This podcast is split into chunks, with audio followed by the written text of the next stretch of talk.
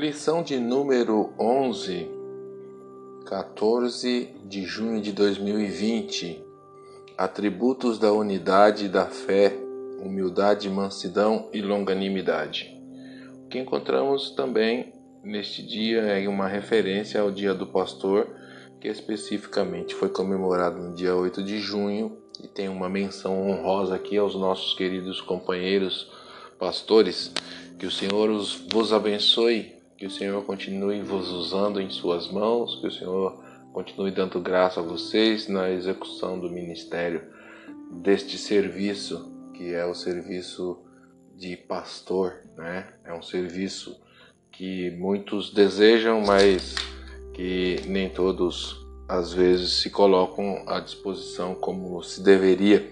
Mas graças a Deus por aqueles que o Senhor tem levantado, vocacionado e por aqueles que têm deixado, permitido que o Senhor os use em suas mãos cada vez mais. Um abraço a vocês, a toda a sua família, que o Senhor vos abençoe e vos guarde. Muito bem.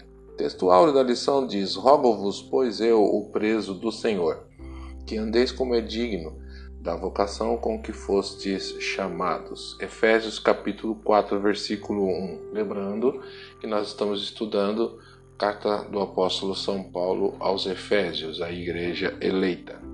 A verdade prática diz: a unidade na igreja depende de que os crentes evidenciem no cotidiano a humildade, a mansidão e a longanimidade. A leitura diária sugerida, segunda-feira, Efésios capítulo 4, versículos 1 e 2, a unidade da igreja é a consequência de um viver humilde, manso e longânimo.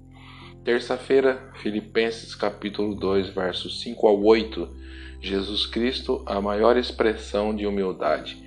Quarta-feira, Mateus capítulo 11, versículo 29. Jesus Cristo, manso e humilde de coração. Quinta-feira, Gálatas capítulo 2, verso 20. A mansidão se revela quando Cristo vive em nós. Sexta-feira, Salmo 86, versículo 15. Naum, capítulo 1, versículo 3. Se não fosse a longanimidade do Senhor, o que seria de seu povo? Sábado, 1 aos Coríntios, capítulo 1, versículo 10. A unidade dos cristãos leva a um mesmo pensamento e parecer. Objetivo geral: mostrar que a unidade na Igreja de Cristo é o resultado da humildade, mansidão e longanimidade na vida dos crentes. Objetivos específicos: o 1. Um, explicar que a humildade é uma virtude indispensável para a comunhão. 2. Enfatizar que a mansidão produz crentes que promovem a paz e a conciliação. 3 frisar que a longanimidade capacita o crente a ser tolerante com as falhas alheias. Então vamos continuar aqui. É, e como vocês sabem, é, gosto de falar um pouquinho sobre as definições. Né? Os atributos da unidade da fé: humildade, mansidão e longanimidade.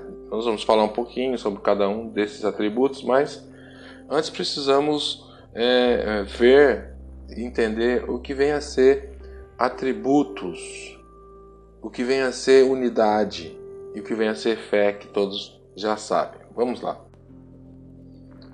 Atributo: o que é próprio e peculiar a alguém ou alguma coisa. Então, quando falamos dos atributos da unidade da fé, nós estamos dizendo daquilo que é próprio e peculiar da unidade da fé.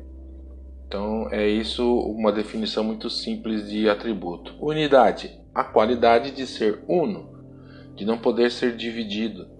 Harmonização de esforços entre duas ou mais pessoas, aliança, coesão, união. É nos dias de hoje é, é um, falar de unidade é muito importante porque nem sempre nós encontramos essa unidade entre o povo de Deus, né?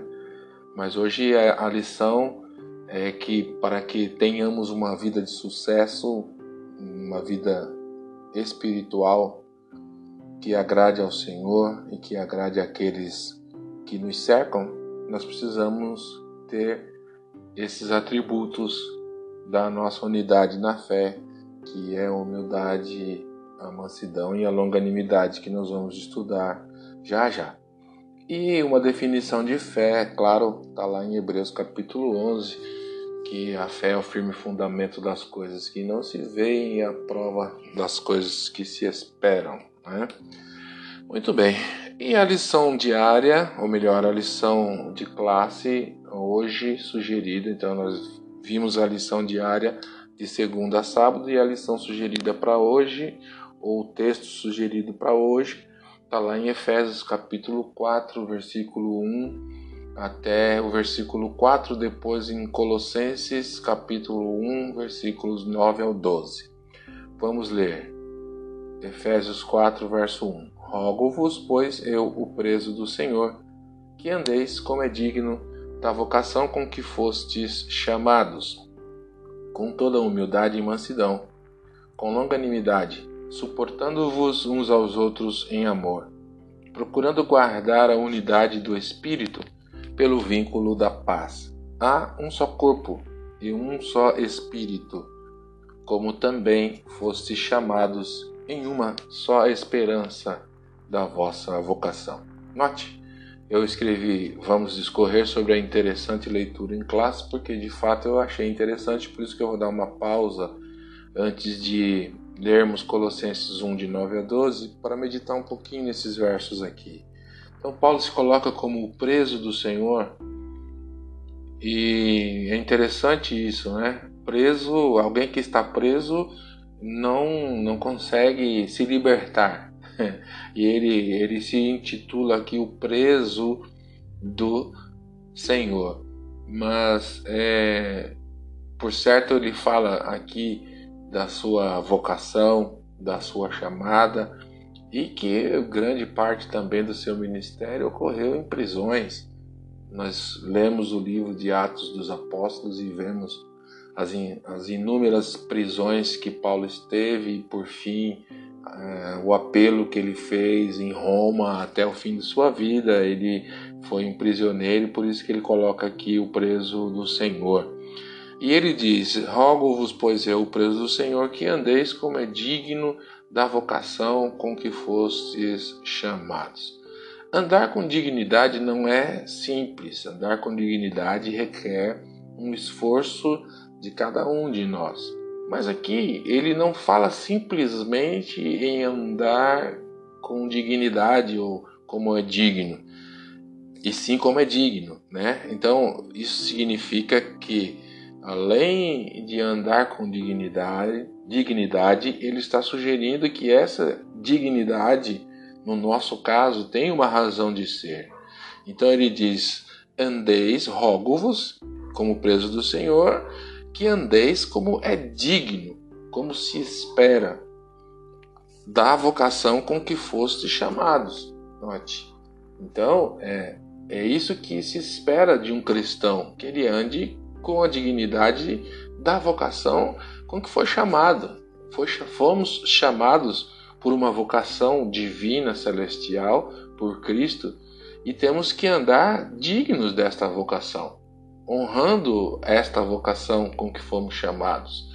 E às vezes as pessoas ah, acham que elas honram apenas um nome ou o nome da igreja em que serve. É verdade, sim, claro, nós devemos honrar o nome da igreja em que servirmos, mas aqui vai para além disso. Paulo aqui sugere que andemos digno da nossa vocação.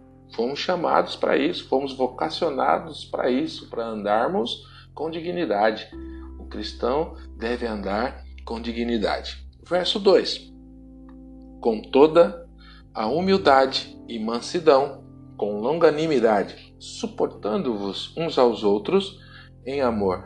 O que eu achei interessante é que ele sempre coloca um, um imperativo, né? Rogo-vos, pois eu, preso do Senhor, que andeis como é digno da vossa vocação.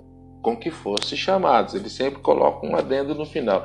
Aqui no 2 tem um outro imperativo. Ele diz: olha, vocês devem andar com toda humildade, mansidão, com longanimidade, suportando-vos uns aos outros. O suportamento não é fácil, né? Suportar uns aos outros requer é, uma habilidade a ser desenvolvida no caráter de qualquer ser humano. Mas aí ele dá o, o segredo, ele mostra o segredo para se suportar uns aos outros. Ele diz: suportando-vos uns aos outros em amor. Porque o amor é a essência do cristão. Nós fomos salvos porque Deus amou este mundo de tal maneira que entregou Jesus para morrer em nosso lugar. Então, nós somos frutos de amor, do amor de Deus. E de tudo que se deve aprender, Jesus disse: olha, de tudo que se deve guardar, eh, daquilo que você aprendeu no Velho Testamento dos mandamentos, o maior mandamento é este: amarás o Senhor teu Deus sobre todas as coisas e ao teu próximo como a ti mesmo. Então, não é andar em humildade, longanimidade, suportando-nos uns aos outros simplesmente, mas é fazer isso em amor. E o amor nos permite fazer isso. Né? O amor é, é, o sentimento que nos empurra a agirmos dessa forma, e agindo desta forma, nós estamos andando como é digno da nossa vocação que fomos chamados. Veja que há um sentido aqui em todos esses versos. E o verso 3 complementa ainda dizendo: procurando guardar a unidade do espírito pelo vínculo da paz. Então, se deve procurar guardar a unidade do Espírito. Quando há unidade entre os cristãos, o Espírito flui livremente. Mas imagine que cada vez que há uma discórdia, uh, discórdia pode até haver, é, discordar de, de, de pessoas é, é normal, mas eu estou dizendo de haver uma desavença. A palavra ideal seria desavença. Quando há uma desavença entre os cristãos, esse, essa unidade é perdida e o Espírito não pode fluir na vida das pessoas, porque é como se fosse uma barreira, como se fosse uma corrente. Uma corrente, quando tem um elo quebrado, ela deixou de perdeu a sua, a sua capacidade de, de ser usada naquilo que, que foi proposto ser usada uma corda, quando é cortada, é, há uma interrupção. Então, quando não se, não se guarda a unidade, quando há uma desavença entre os cristãos, existem os bloqueios. Ou seja, há um mesmo sentimento, mas se um não estiver com o mesmo sentimento, vai haver um empecilho para que o Espírito atue e desta forma por isso que Paulo ensina, então, procurando guardar a unidade do espírito, mas por onde? Pelo vínculo da paz. Ou seja, uma vez que eu procuro ter paz, eu consigo achar esta unidade que o espírito requer para que haja na vida da igreja e especificamente na vida de cada cristão também. E o verso 4 é um só corpo, e um só Espírito, como também fostes chamados em uma só esperança da vossa vocação. Um só corpo, a Igreja, um só Espírito, o Espírito Santo. E a nossa esperança é única também, que é a esperança da nossa vocação. Fomos chamados, fomos vocacionados por Deus. Somos o corpo, Cristo é a cabeça, e o Espírito vive em nós para que possamos, como igreja, proclamar este Evangelho e proclamar a nossa esperança, porque para isso fomos vocacionados. Amém? E continuando então com a leitura de leitura bíblica em classe, agora Colossenses capítulo 1, verso 9 ao 12. Por esta razão, nós também, desde o dia em que o ouvimos, não cessamos de orar por vós e de pedir que sejais cheios do conhecimento da Sua vontade em toda sabedoria e inteligência espiritual, para que possais andar dignamente diante do Senhor, agradando-lhe em tudo, frutificando em toda boa obra e crescendo no conhecimento de Deus. Corroborados em toda a fortaleza, segundo a força da sua glória, em toda a capacidade, longanimidade e com gozo, dando graças ao Pai que nos fez idôneos para participar da herança dos santos na luz. Note que mais uma vez Paulo, desta vez em Colossenses, ele coloca também sentido em todas as colocações, em todas as sequências de suas falas aqui que podemos extrair lições para a nossa vida. Por essa razão, nós também, desde o dia que ouvimos, não cessamos de orar por vós e de pedir que sejais cheios do conhecimento. Ser cheio do conhecimento, mas não é um conhecimento qualquer, é o conhecimento da vontade de Deus. Quando conhecemos a vontade de Deus para a nossa vida, fica mais difícil errar. E onde que nós conhecemos a vontade de Deus? Na Bíblia. A Bíblia nos mostra qual é a vontade de Deus para cada um de nós. Tudo que você imaginar para a sua vida, todo, todo tipo de conduta para a sua vida está expressa na Bíblia, está colocado na Bíblia. Basta você ler, basta você não apenas ler, mas aplicar o que está escrito.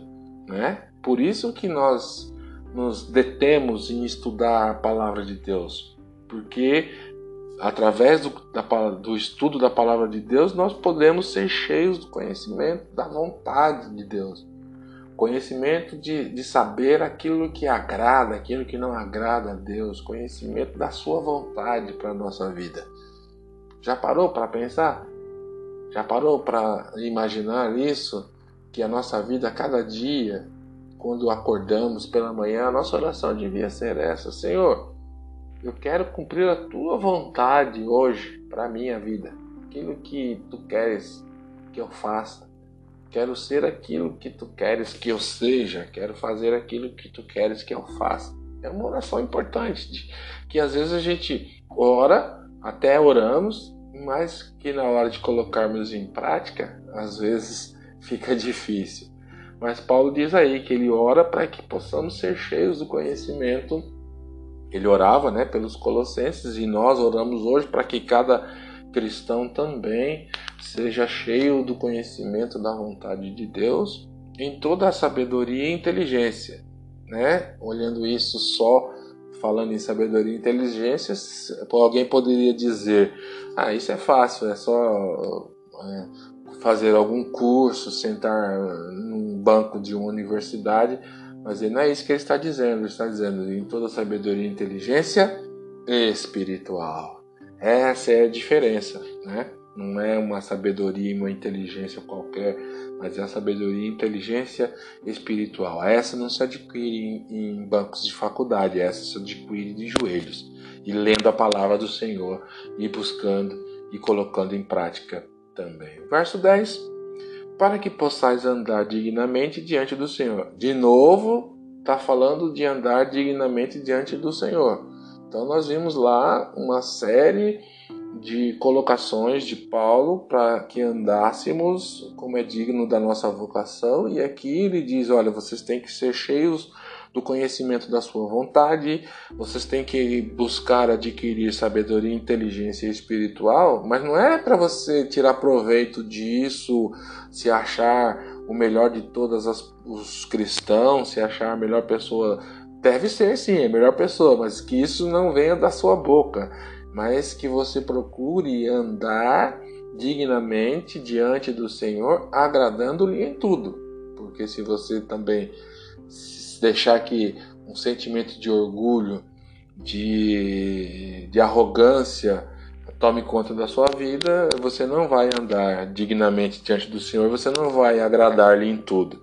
Para agradar-lhe em tudo, você precisa ser cheio de sabedoria e inteligência espiritual, você precisa ser cheio do conhecimento da vontade de Deus. Você só pode agradar alguém se você conhece o que a pessoa quer, não é? É muito comum a gente ver, às vezes, é, isso a gente ouve muito em encontro de casais, que às vezes o casal está vivendo uma desavença porque um não sabe como agradar o outro. E não sabe e também não pergunta. Né? Se um perguntar, oh, como é que eu posso te agradar? Ou então o contrário, será que isso que eu estou fazendo está te agradando? A pessoa vai responder se está ou não. Então é isso que Paulo está ensinando aqui. Para que possais andar dignamente diante do Senhor, agradando-lhe em tudo. Como é que eu vou agradar o Senhor em tudo? Sabendo, conhecendo aquilo que Ele quer, conhecendo a Sua vontade. Quando eu conheço a vontade de Deus, eu posso agradar-lhe. É simples assim, né? Conhecendo. E onde que eu vou conhecer? De novo, na Bíblia. A Bíblia expressa a vontade de Deus para nós mesmos, né? Para nossa vida. Então, se eu pratico a vontade de Deus, eu agrado a Deus.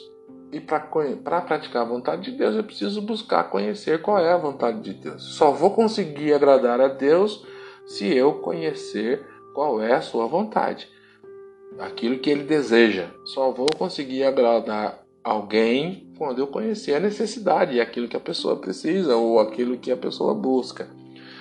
E é assim que acontece na nossa vida como cristão.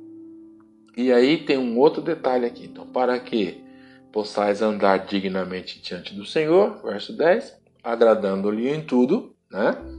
Então, para agradar, preciso conhecer, frutificando em toda boa obra, ou seja, procurar fazer as minhas ações e essas ações que são obras sejam boas e que sendo boas elas frutifiquem, ou seja, elas deem fruto, elas produzam fruto para que as pessoas desfrutem deste fruto, né?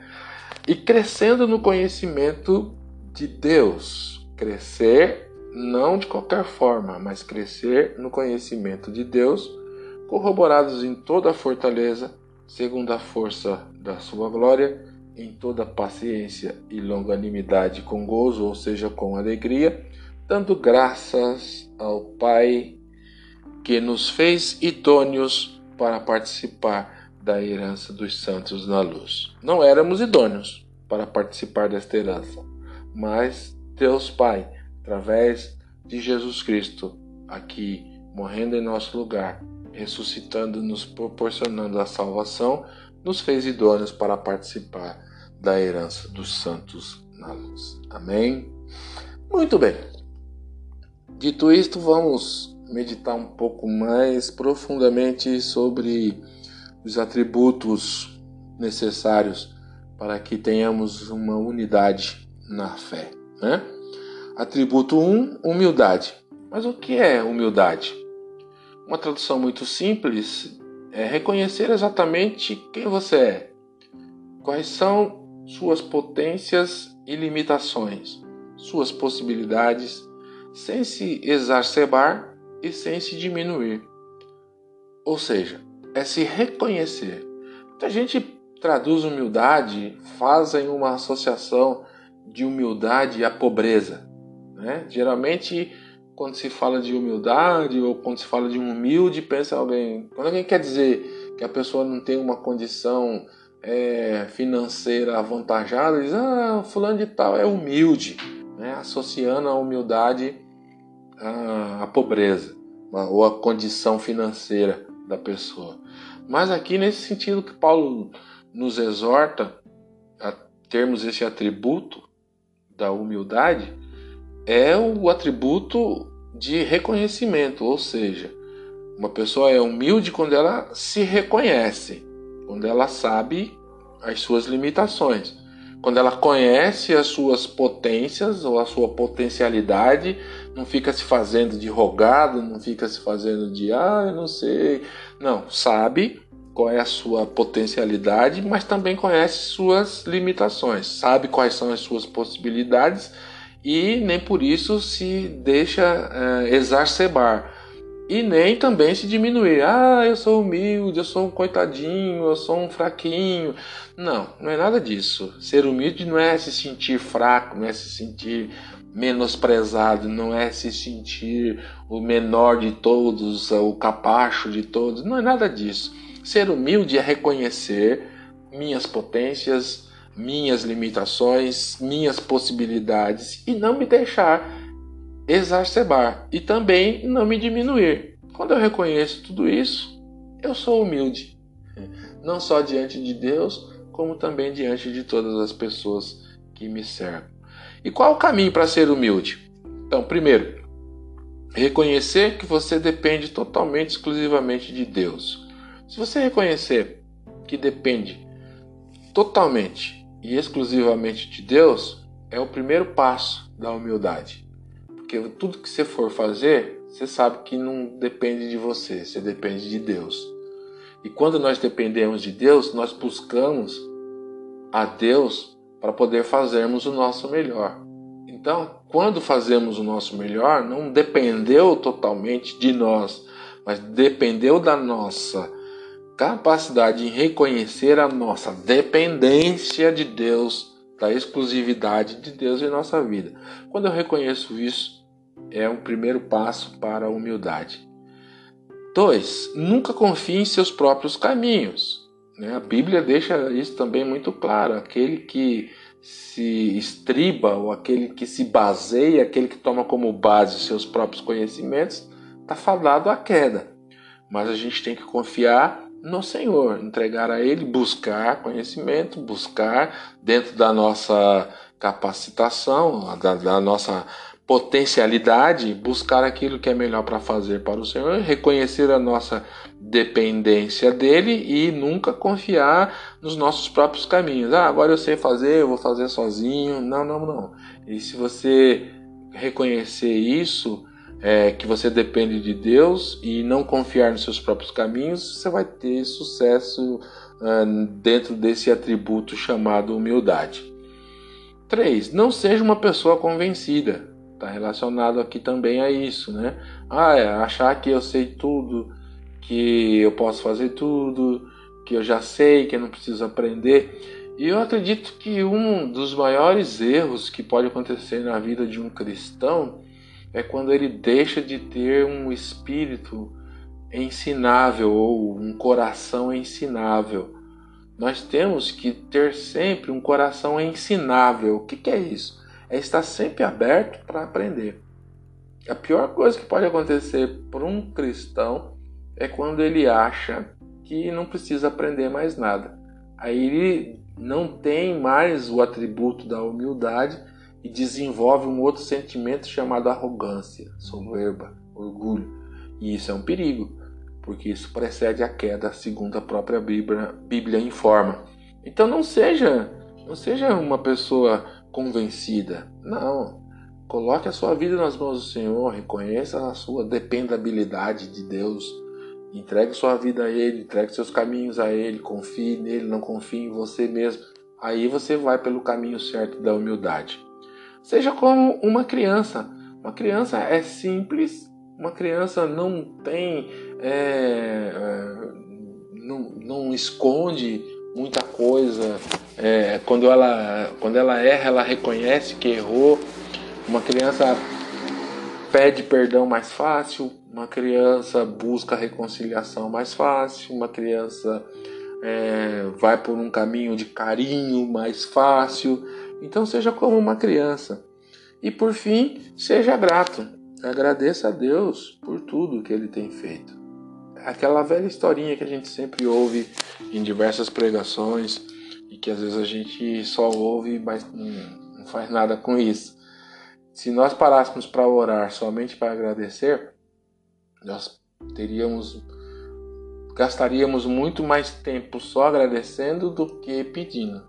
Porque se você dobrar o seu joelho agora e fizer uma oração só agradecendo, não peça nada a Deus. Só agradeça a Ele tudo que Ele já fez por você, tudo que Ele te deu. Com certeza você vai gastar um bom tempo agradecendo, que eu tenho certeza absoluta que Deus já te deu muita coisa. Muito bem, atributo 2, mansidão. O que é mansidão? É o estado de espírito de alguém que tem controle e domínio sobre o seu temperamento e atitude. Quase semelhante àquilo que a Bíblia chama de temperança, que é um dos gomos do fruto do Espírito. Mas aqui mansidão, quando se diz o estado de espírito de alguém que tem o controle e domínio sobre o seu temperamento e atitude. É, se eu perguntasse a você com qual discípulo de Jesus você se assemelha. Talvez você pare e pense um pouquinho que cada um tinha uma peculiaridade, né? Por exemplo, é, mansidão, eu fico imaginando, talvez pelo que a Bíblia nos mostra, talvez João seja assim. Diferentemente de Pedro. Pedro já, já era impulsivo, né? ele não, era, não, não me parece que ele tinha tanta mansidão assim.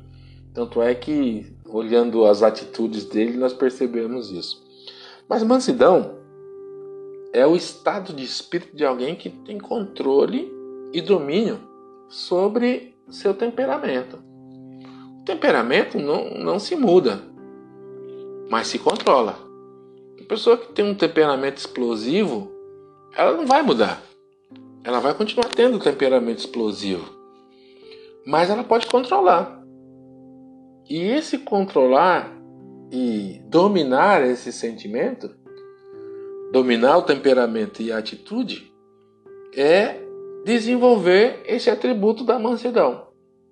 Então, a tendência que nós temos é até a gente tem frases e mais frases, poderia citar aqui diversas frases populares, ditos populares, mas alguém diz assim, por exemplo, eu não tenho sangue de barata, né? Se é uma referência ao temperamento explosivo. Eu não levo desaforo para casa, né? É uma outra referência a um temperamento explosivo.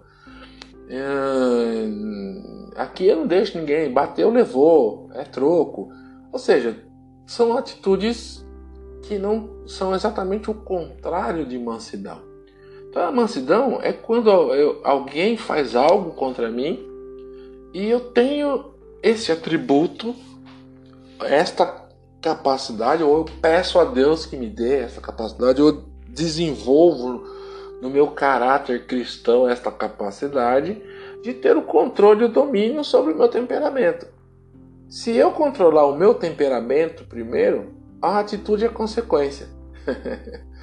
Se eu não controlo o meu temperamento, eu dou vazão à minha atitude, eu ajo no impulso. E quando se age no impulso, a tendência de, de cometer um erro é enorme, a chance é quase que 100%. Por isso que naquele, como a gente costuma dizer também aí, um chavão popular, cinco minutos de raiva que dá, você tem que procurar se controlar. certo? Controle seu temperamento, domine o seu temperamento, e aí você poderá dizer que você é manso. Manso. Né? Mansidão é isso, um autocontrole sobre o temperamento e sobre a atitude. O que não é mansidão? Então vamos lá. Também agora é o que é mansidão. O que não é mansidão? Não é ser frouxo ou capacho de alguém. Não é viver sem defender seus direitos. Não é apenas uma personalidade serena, fruto de uma boa educação. Tem gente que confunde mansidão com isso também. Ah, o sujeito é tão manso, é tão educadinho, né? Não, não fala nada, não retruca. Não é isso. Mansidão significa que você tem que ser mudo. Mansidão não significa que você, te, que você tenha que é, não pronunciar a sua palavra, a sua opinião, isso não é ser manso. É, ser manso é você, mesmo tendo uma opinião contrária, mas você ter a capacidade, o controle e o domínio sobre o seu temperamento de expressar a sua opinião sem ferir a outros, sem que, sem que a forma como você fale atinja ou, ou afete a outra pessoa de maneira que ela se sinta ofendida. É, é difícil, né? É, tem um outro nome que se dá para isso, é falar a verdade sem ofender o outro, é um nome que se dá chamado assertividade. Quando eu sou assertivo, quando eu falo a verdade sem ofender, quando eu falo a minha opinião sem ofender, isso é ser assertivo. Porque se eu falo sem ofender, eu não vou provocar uma contenda. Eu vou expressar a minha opinião, porque eu sou manso, e essa minha expressão não vai ofender ao outro. Mas mansidão não significa ser frouxo, frouxo ou capacho de alguém. Não é viver sem defender os seus direitos. Nós, como cristãos, temos sim que defender os nossos direitos.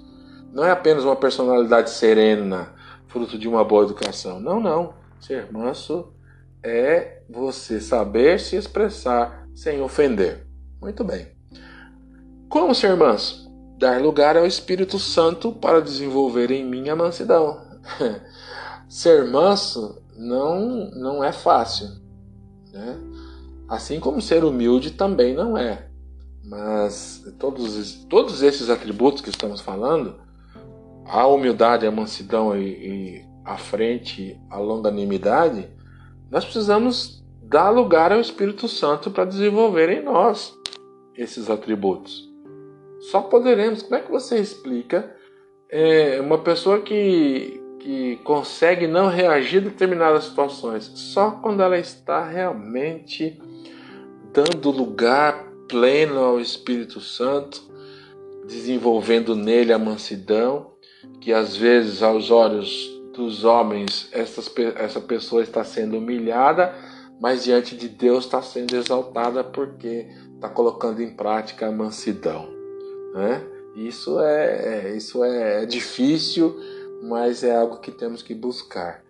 E ainda, praticar sempre a mansidão nos relacionamentos familiares e outros, no seu trabalho, no trânsito e etc. Será que você é manso na sua casa, com seus familiares, com as outras pessoas? No seu trabalho, você trata bem os outros? Né? Você é manso você no trânsito é manso? Hã? Essa é uma boa pergunta, hein? Trânsito estressante de São Paulo, você é manso? Difícil, né? Vamos lá. E quais são os resultados ou o resultado de ser manso? Proporciona uma vida melhor e bem-aventurada às pessoas que te cercam e a você mesmo. Ou seja, isso é paz. Quando você vive uma vida bem-aventurada, com as pessoas que te cercam e você também se sente bem por isso, o nome, o nome disso é paz. Você sente paz. Muito bem. Atributo de número 3. Longanimidade. O que é longanimidade? Uma expressão ou uma definição muito simples é ânimo espichado ao máximo. Paciência é cultivar a paciência. Então, ser longânimo é você ter o seu ânimo espichado ao máximo. Tudo tá ruim, mas você vai espichando o seu ânimo ao máximo. Vai espichando, não arrebenta não. Quando você é longânimo, o seu ânimo não arrebenta não. Pode espichar ele à vontade. Então, é, é, é, essa definição eu achei muito interessante, né? Ânimo espichado ao máximo. Tá, você está andando na rua, é, tá um sol tremendo, de repente você tá sem guarda-chuva, começa a chover. Aí você, você que é longânimo, você vai dar glória a Deus pela chuva que está caindo, porque o seu ânimo está espichado ao máximo. Você está andando numa lotação, num trem, é, num ônibus lotado, alguém pisa no seu pé, e você, como é longânimo, ou seja, você tem o seu ânimo espichado ao máximo, você dá glória a Deus quando alguém pisa no seu pé e, se for possível, oferece o outro pé também para a pessoa pisar, né? é, meus irmãos, minhas irmãs, não é fácil ser longânimo, não, né? Mas é um atributo que se pede a um cristão aqui para se manter a unidade da fé, né? Muito bem. É, o que é ser longânimo? É ter paciência com pessoas, é ter paciência com as circunstâncias. Então vamos traduzir um pouco mais, mais simples isso, né? É, quando que eu sou longânimo? Quando eu tenho uma paciência espichada ao máximo com as pessoas. Tem gente que é muito impaciente, a pessoa não pode cometer um errinho, já é alvo de crítica, já é alvo de, de xingamentos às vezes. É, e a gente observa muito isso, né? É, quando é que eu sou paciente? Ser paciente, ser longânimo não significa dar moleza para quem comete erros, não é isso. Mas significa dar oportunidades, significa é, é, apresentar para a pessoa opções que você já parou para pensar que às vezes falta uma palavra de orientação, por isso que a pessoa está errando. Que talvez você não expressou aquilo que você deseja que a pessoa faça, e talvez por isso a pessoa não, não é obrigada a saber, e aí você está sendo impaciente, não, não está sendo longânimo, mas de repente o erro está em você, que não expressou a sua vontade, o seu desejo, o que você espera daquela pessoa. Dos nossos relacionamentos, no geral, e aqui eu falo no geral, é preciso ser longânimo, ou seja, é preciso ter paciência com as pessoas. É preciso expressar aquilo que se pensa, é preciso deixar claro aquilo que se deseja, para que não haja impaciência, porque a impaciência vai gerar conflito e toda ação tem uma reação. Se você for impaciente e, e aí você já, já vai ter uma ação, não vai controlar o seu temperamento, já não vai ser mais manso. Então a sua ação vai gerar uma reação da mesma forma né? um troco, vamos dizer assim. Mas se você é, consegue ser longânimo, e aí você consegue então ter paciência com as pessoas e consegue desenvolver um, um relacionamento melhor. Então é ser longânimo é ter paciência com pessoas, mas também ser longânimo é ter paciência com as circunstâncias. Às vezes nós somos impacientes com as circunstâncias, com as circunstâncias, melhor dizendo. É, às vezes é, isso é tão, é tão real, isso que eu estou dizendo, a falta de paciência com determinada circunstância, que nós temos visto é, grau de ansiedade ao máximo desenvolvidos na vida das pessoas. A ansiedade é exatamente isso, é quando não se tem paciência em determinada situação. Quer dizer, é exatamente isso não. É, a ansiedade alguém que é impaciente, é, porque a impaciência pode levar ao estresse e o estresse pode levar à ansiedade. Não quero entrar aqui no mérito técnico da palavra ansiedade, eu estou dizendo só do, naquilo que a gente conhece de senso comum, que é, é, é, quando eu fico impaciente, quando eu estou impaciente eu estou estressado, ou quando eu estou impaciente eu vou ficar estressado e quando eu fico estressado eu vou ficar ansioso. É uma sequência um pouco lógica isso tudo. Então, quando a Bíblia diz que um dos atributos para manter a unidade na igreja, ou a unidade da fé, e eu vou falar da igreja mais, a, mais à frente para encerrar, é, significa ter paciência com pessoas, significa ter paciência com as circunstâncias. O que é paciência, então, nesse, já que significa ter paciência com pessoas e circunstâncias, me defina paciência. Paciência no âmbito espiritual nada mais é do que ter a confiança em Deus, ou seja, é confiança que Deus está tomando conta de você e de sua situação. Se Deus está tomando conta de você e de sua situação, não tem por que você ser impaciente. Se não tem por que você ser impaciente, você pode esticar o seu ânimo ao máximo.